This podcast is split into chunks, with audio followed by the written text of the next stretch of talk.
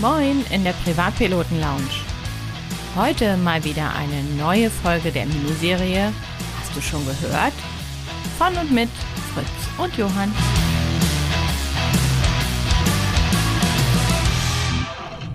Ja, auch von mir ein ganz herzliches Hallo, liebe Zuhörer und Zuhörerinnen. Moin Fritz. Ich habe euch heute zwei ganz kurze News mitgebracht. Wir halten es heute kurz und knapp. Und zwar hat die Lufthansa bei einer Mitarbeiterveranstaltung bekannt gegeben, besser gesagt der Herr Spohr, der eine mag ihn, der andere hm, weniger, hat jedenfalls bekannt gegeben, dass die Lufthansa im Jahr 2026 ja 100 Jahre alt wird. Und zwar sind am 6. Januar 1926 die Deutsche Lufthansa AG gegründet worden und zwar aus einer Verschmelzung der deutschen Aeroloid und der Junkers Luftverkehr. Natürlich betont die Lufthansa immer wieder, dass sie ja gar nichts mit der Lufthansa von früher zu tun hat und eigentlich erst seit 1953 besteht.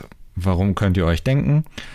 Jedenfalls wird die Lufthansa, je nachdem wie man rechnet, 100 Jahre alt. Und die Lufthansa hat mehrere ikonische Flugzeuge in ihrer Flotte gehabt, unter anderem die Lockheed L1694 Superstar, auch besser bekannt als Constellation, und die natürlich die U-52, die bekannte D-Acqui. Beide Flugzeuge sind ja jetzt gerade bei den Quaxen, beziehungsweise die, die Lufthansa U ist bei den Quaxen und die 108 ist bei den Quaxen in Paderborn. Und die Super Constellation wird gerade in Bremen aufgebaut. Und diese beiden Flieger sollen zum 100-jährigen einen permanenten Ort, praktisch so ein Museum von der Lufthansa gestellt bekommen. Wo genau ist noch nicht klar, ob Frankfurt oder München, vielleicht auch eins, das eine da, das andere da, das ist noch nicht ganz klar, das wird noch dieses Jahr entwickelt, aber jedenfalls können wir bald diese beiden wunderschönen Flugzeuge sehen. Leider nicht mehr fliegend, sondern dann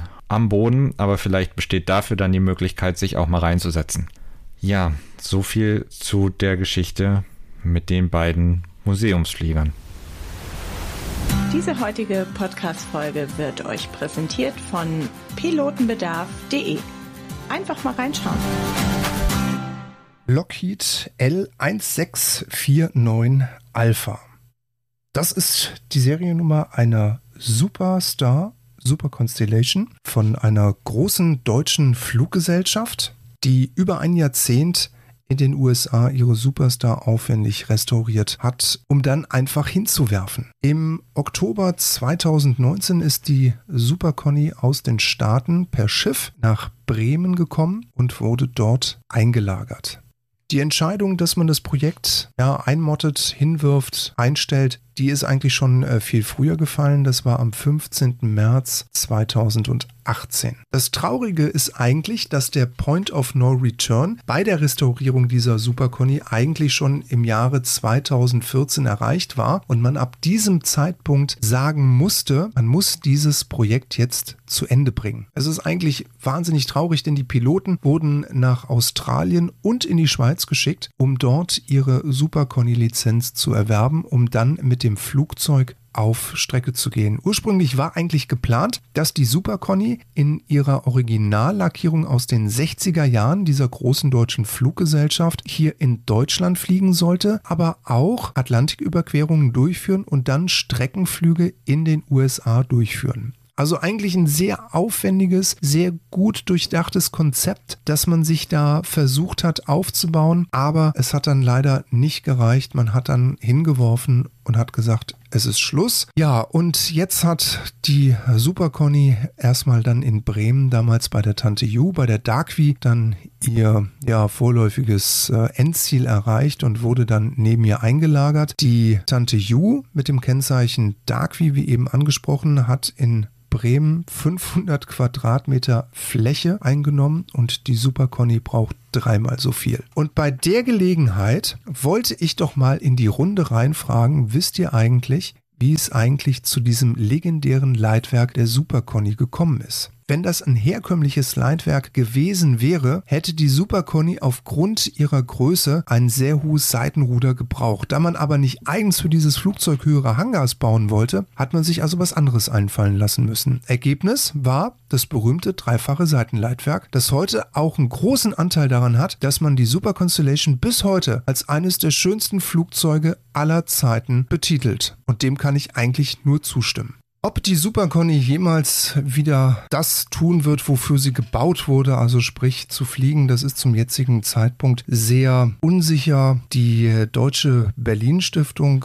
hat jetzt erstmal bekannt gegeben, dass äh, die Super als in Anführungszeichen statisches Ausstellungsstück ihr Dasein fristen wird. Also mit anderen Worten, fliegen ist momentan nicht. Wer weiß aber, wie es vielleicht in zehn Jahren oder vielleicht in fünf Jahren aussieht. Vielleicht findet sich irgendjemand, der sich dem Flugzeug Flugzeug oder den Flugzeugen auch der, der guten alten Tanten Yu annimmt und sie dann vielleicht doch wieder in die Luft bringt. Ich würde es mir wahnsinnig wünschen. Es ist sehr traurig, weil Flugzeuge sind zum Fliegen gebaut worden und nicht, dass sie am Boden stehen. Damit wünsche ich euch Blue Skies, always many happy landings. Passt gut auf euch auf und damit zurück zum Johann.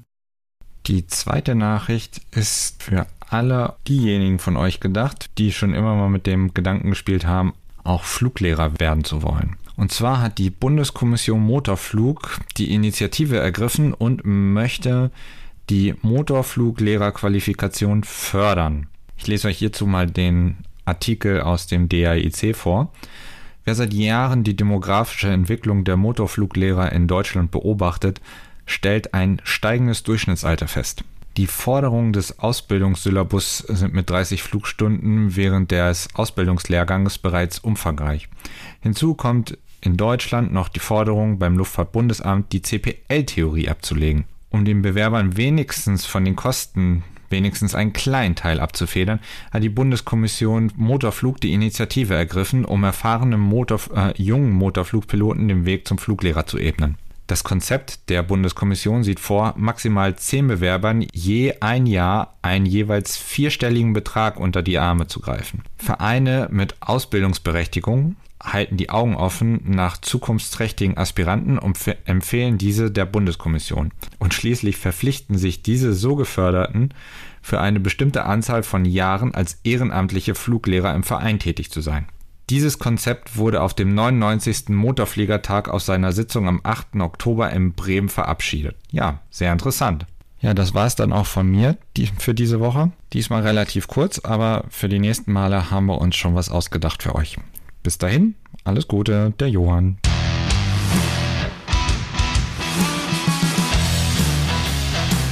So, dann bis in 14 Tagen, wenn es wieder heißt, die Miniserie Hast du schon gehört? mit Fritz und Johann. Bis zum nächsten Mal.